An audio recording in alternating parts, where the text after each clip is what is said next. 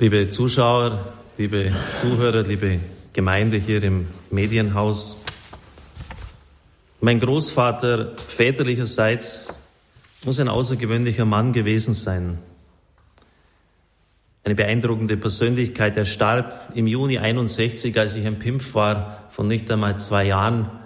Und natürlich kann ich mich nicht mehr an diese Zeit erinnern, außer dass ich gerne an sein Bett gegangen bin. Er war damals sehr krank und dass wir uns irgendwie fast unbewusst ist, das da gut verstanden haben. Er hat sich dann auch sehr gefreut über meine Lebhaftigkeit und dass ich kein Kind von Traurigkeit war, um es nochmal sanft auszudrücken, dass ich auch manchmal ziemlich aufgemischt habe.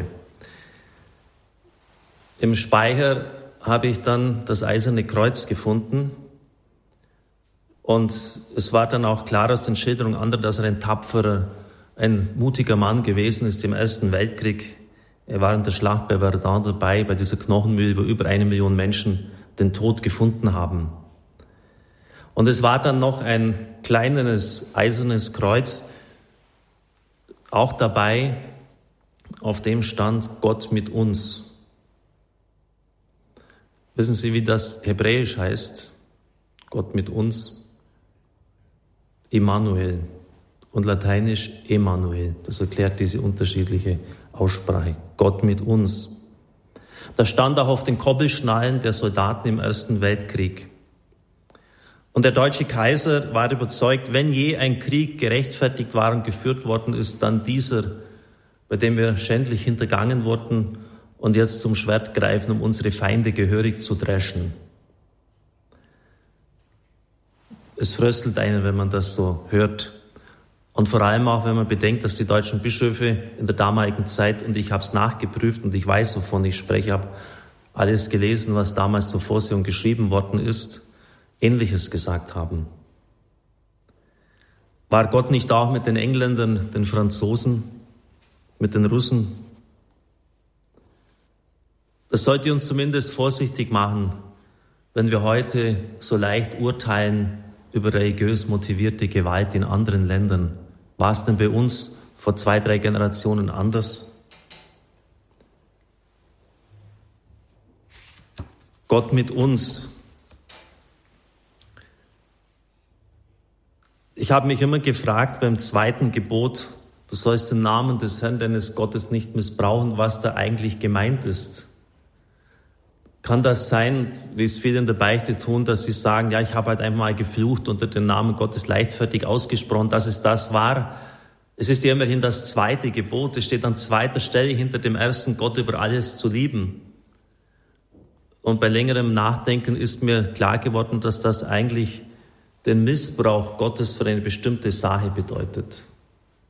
Wie hier im Ersten Weltkrieg um es nochmals klar zu machen, es ist nicht meine Aufgabe, über diese Zeit von damals zu richten, zu urteilen, schon gar nicht über meinen Großvater, den ich sehr geliebt habe.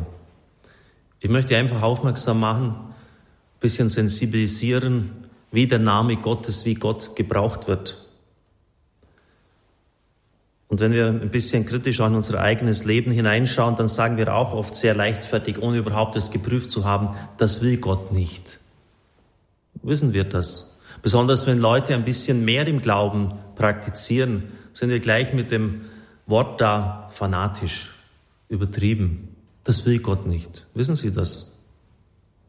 Oder wenn wir oft nicht in der Lage sind, unseren Alltag, unser Leben richtig zu organisieren, sprechen wir gerne, das ist vom, vom Kreuz, das wir zu tragen haben. Das ist auch letztlich ein Missbrauch denn wir müssen uns einfach besser aufstellen. Das hat zunächst mit dem Kreuz gar nichts zu tun. Die Lebenslast ist sicher da, die zu tragen ist. Aber es sind auch irgendwie so Situationen, wo irgendwie der Name Gottes für Fragwürdiges in Anspruch genommen wird. Wir sind da ein bisschen sensibel und vorsichtig geworden. Und ich meine, das ist gut so. Aber dieser Name Immanuel erschöpft sich natürlich jetzt nicht, indem man sagt, wie es nicht geht. Das hat natürlich einen positiven Inhalt. Und als Gott damals diese Zusage gegeben hat, war es in einer absolut katastrophalen Situation Israels, dass in ein Bündnis gegen Assur gezwungen werden sollte. Das Volk zitterte wie Espenlaub und auch das Herz des Königs zitterte wie Espenlaub im Wind, heißt es schön bei Jesaja. Sie hatten Angst und sie hatten berechtigte Angst. Denn wenn der Großkönig anrückte, dann war mit keiner Gnade und keiner Barmherzigkeit zu rechnen. Und so versuchten Syrien und das Nordreich Israel eine Koalition gegen den assyrischen Großkönig zu zwingen. Und in dieser Situation kommt Jesaja und sagt, ich gebe euch ein Zeichen. Immanuel, Gott ist mit uns. Das ist Beistandszusage. Das ist nicht irgendeine Seinszusage. Das ist mit uns wie dieses Buch oder dieser Ambo oder ein Gegenstand. Das meint das Pro des Glaubens, das Für. Im Glaubensbekenntnis heißt es ja, er wurde für uns Menschen zu unserem Heil, pro nobis, propter im Lateinischen, ist er gekommen für uns. Das ist Beistandszusage. Das ist Hilfe. Und das ist ja auch der Grund, warum wir die Psalmen so gerne beten warum sie die Menschen so ansprechen. Einer meiner Lieblingspsalmen ist Psalm 27. Der Herr ist mein Licht und mein Heil. Nichts wird mir fehlen. Magen Menschen auf mich einstürmen, sie werden ihr Ziel nicht erreichen. Gott ist, ist, ist Nähe, er ist Hilfe. Und das ist immer Quelle der Zuversicht und der Freude gewesen. Paulus hat das auch aufgegriffen im Römerbrief. Wenn Gott für uns ist, wer ist dann gegen uns? Weder Hunger, Kälte, Gefahren, Gefängnis, falsche Gefährten, Freunde. Nichts wird mich von der Liebe Christi trennen können. Wohin immer du auch gehst, ich bin bei dir. Und ich glaube, dass es erst da richtig christlich wird. Denn der Apostel sagt ja, er hat mich geliebt und sich für mich hingegeben. Und darum geht es. Das ist das Wort Immanuel ins Konkrete übersetzt. Er hat mich geliebt, sich für mich hingegeben. Und deshalb ist es auch wichtig, dass wir immer wieder uns dessen bewusst sind und auch bewusst machen. Der heilige Franz von Sales ist der Meister des geistlichen Lebens, der Innerlichkeit. Und er sagt, wenn dein Herz wandert oder leidet, bring es behutsam an seinen Platz zurück und versetze es sanft in die Gegenwart deines Herrn, Gegenwart deines Herrn, Immanuel, Gott mit uns. Und selbst wenn du in diesem Leben nichts getan hast, außer dein Herz zurückzubringen und wieder in die Gegenwart deines Gottes zu versetzen, obwohl es jedes Mal wieder fortlief, nachdem du es zurückgeholt hattest, dann hast du dein Leben wohl erfüllt. Sie verstehen, was er damit meint. Aus diesem Bewusstsein des Mitseins Gottes leben. Das meint Immanuel. Daraus Kraft schöpfen. Und das ist nicht ein intellektueller Akt, das ist ein Akt des Herzens. Das Einüben, bis es dann selbstverständlich wird, dass in der Gegenwart Gottes leben. Und dann erfüllt sich eigentlich die ganze Kraft dieses Wortes Immanuel, ist mit uns. Und das ist eine Lebensaufgabe.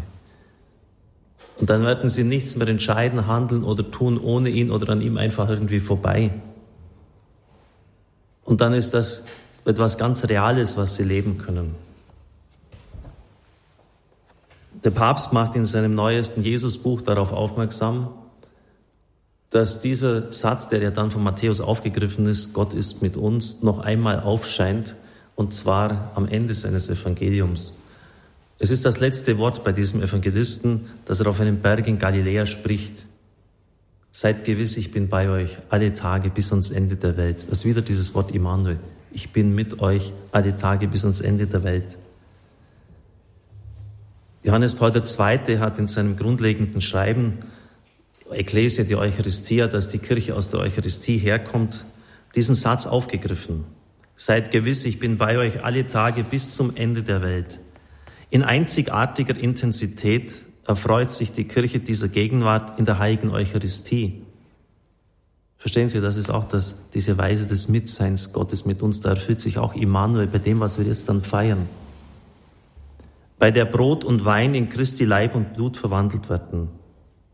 Seitdem die Kirche, das Volk des neuen Bundes am Pfingsttag ihren Pilgerweg zur himmlischen Heimat begonnen hat, prägt dieses göttliche Sakrament unaufhörlich ihre Tage und erfüllt sie mit vertrauensvoller Hoffnung.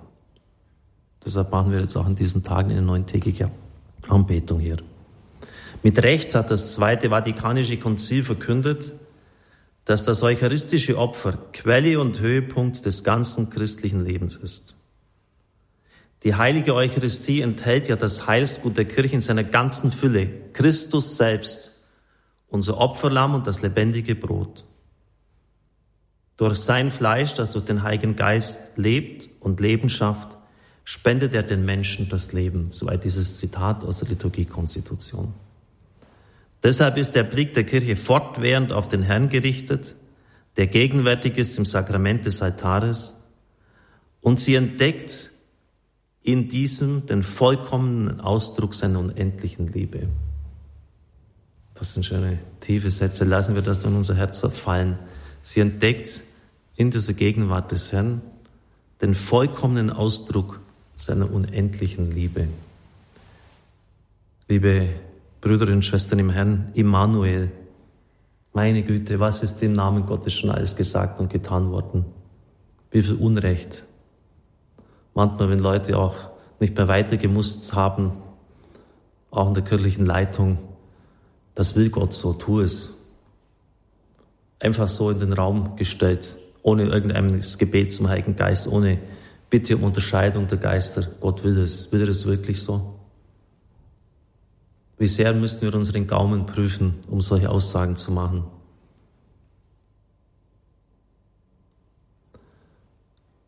Und wenn man schon meint, dann muss man es anderen mitteilen, von denen man überzeugt ist, dass sie auch den Heiligen Geist haben und es prüfen lassen. Denn sonst kann man leicht in die Irre gehen. Das ist eine Warnung. Aber es geht, es geht natürlich nicht darum, es nur dabei zu belassen, zu warnen, sondern Gott, diese, diese, das ist eine reale Zusage. Gott ist mit dir in deinen Freuden, in deinen Siegen, aber auch in deinen Tränen und in deinem Leid. Und es ist unsere Aufgabe, uns immer mehr und immer wieder in diese Gegenwart Gottes hineinzuversetzen. Und dazu ist die größte Hilfe natürlich die Eucharistie. Sie ist Nahrung auf unserem Weg. Dort hat sich das Mitsein Gottes wirklich erfüllt. Seid gewiss, ich bin bei euch alle Tage, Immanuel, bis ans Ende der Zeit. Das ist hier in der Eucharistie. Und deshalb feiere ich es immer mit Freude und hoffentlich immer größerer Hingabe.